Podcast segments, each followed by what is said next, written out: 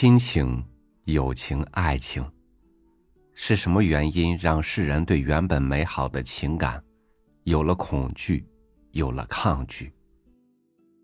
断亲聚友遗爱，桩桩件件让人心陷入了枯竭的恶境。当人人自危，情感的触角只能龟缩在坚硬的自我欺骗中，一伸出就被恶劣的世道灼伤的时候。人间还能有多少温情？你爱谁？愿意为爱牺牲什么？与您分享王志文的文章。爱我，请先爱我的母亲。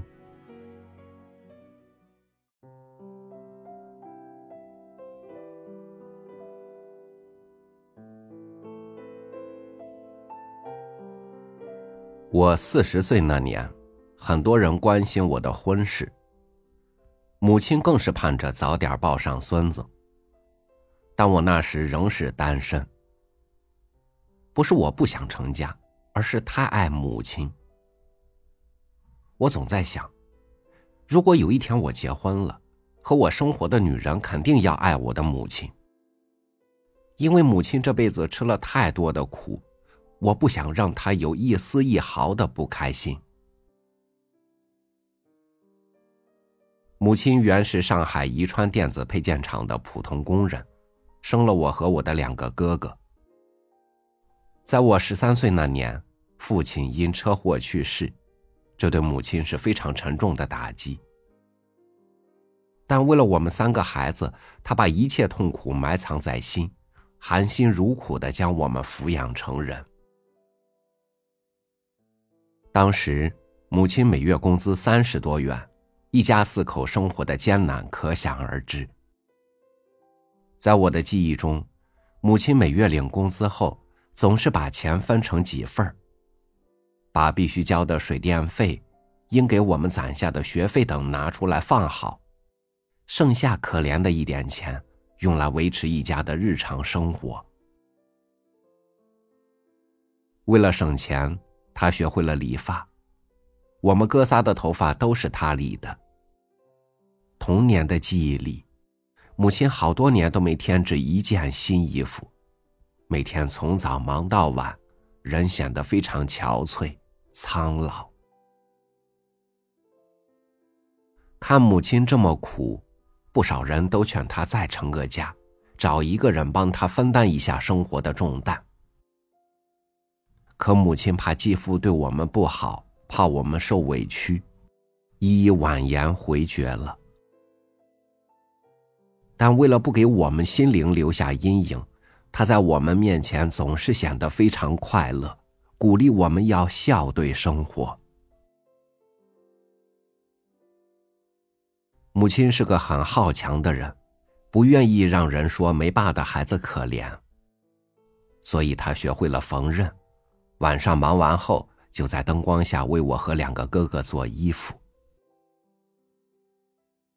有一次，我见别人都穿海军服，也吵着要。母亲没钱买，就用一件旧衣服给我改了一套，令我欣喜不已，至今都保留着。为了我们哥仨，母亲没有再婚，至今已二十多年。我非常感激母亲，也深知她这么多年不容易，所以我告诫自己，一定不能辜负母亲的期望，要用优异的成绩来报答母亲。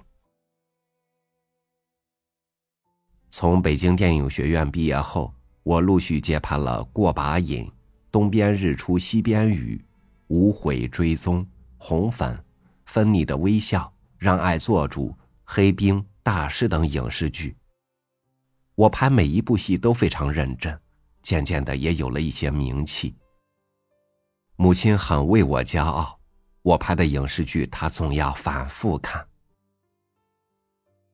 我在事业上取得了一些成绩，母亲感到非常开心。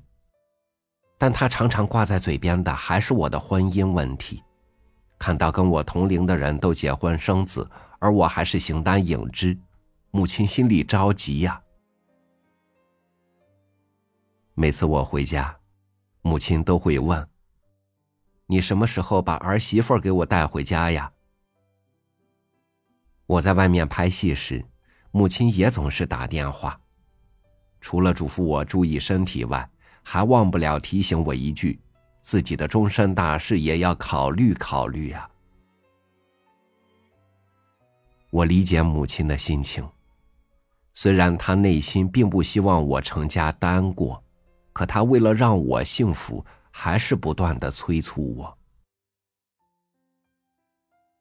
现在的年轻人结婚后一般都单过，不与母亲住在一起。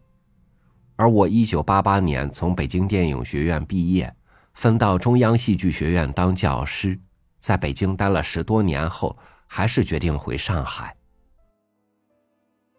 我可能比较传统，也因为与母亲的感情很深。我这么做，就是为了多陪伴母亲，能多点时间照顾她。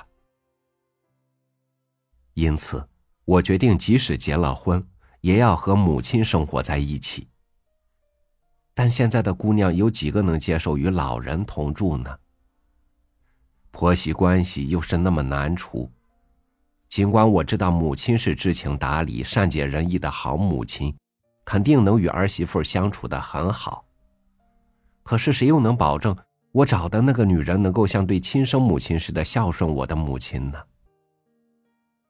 在一起生活，难免会有矛盾。我真怕母亲受委屈。有一次，我因为一件小事与母亲闹了别扭，我一气之下走了。但我一想到母亲还在生气，心里就不踏实了。于是，我的电话一个接一个的打给母亲，一个劲儿向她赔不是，直到又听到她的笑声，我才真正放下心事。这件事让我联想很多。亲生儿子还会惹母亲生气，何况儿媳？母亲可以不计较自己的儿子，不会真生儿子的气，那是因为有血缘关系。但如果他被儿媳妇气着了，会不会憋出病来呢？一想到这些，我真的有一种恐惧感。我曾看到周围的不少朋友娶妻后，原本和睦的一家变得战火不断，老人整天以泪洗面，甚至无法与儿子同住。虽然这是一个社会问题。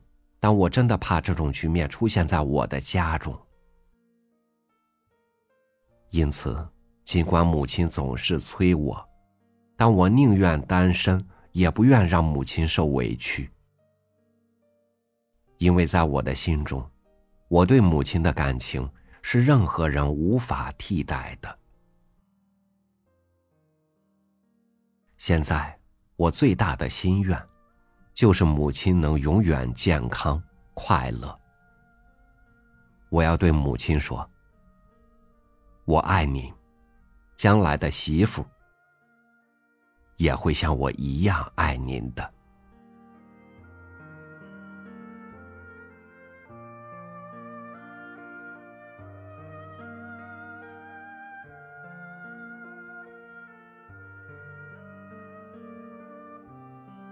天下没有绝对正确的人，也没有绝对正确的角色。无论这个角色是父母，无论这个角色是父母、朋友还是夫妻儿女，他们都会有自身的不足与缺陷，当然也绝对有数不尽的好。情感的世界里很难分出对错，爱永远是要看到彼此的优点。懂得为对方的不足妥协退让，为了那些你要赢得的，最终关闭了整个情感世界的大门，值得吗？不过是某种形式的同归于尽罢了。感谢您收听我的分享，我是朝雨，每天和您一起读书。明天见。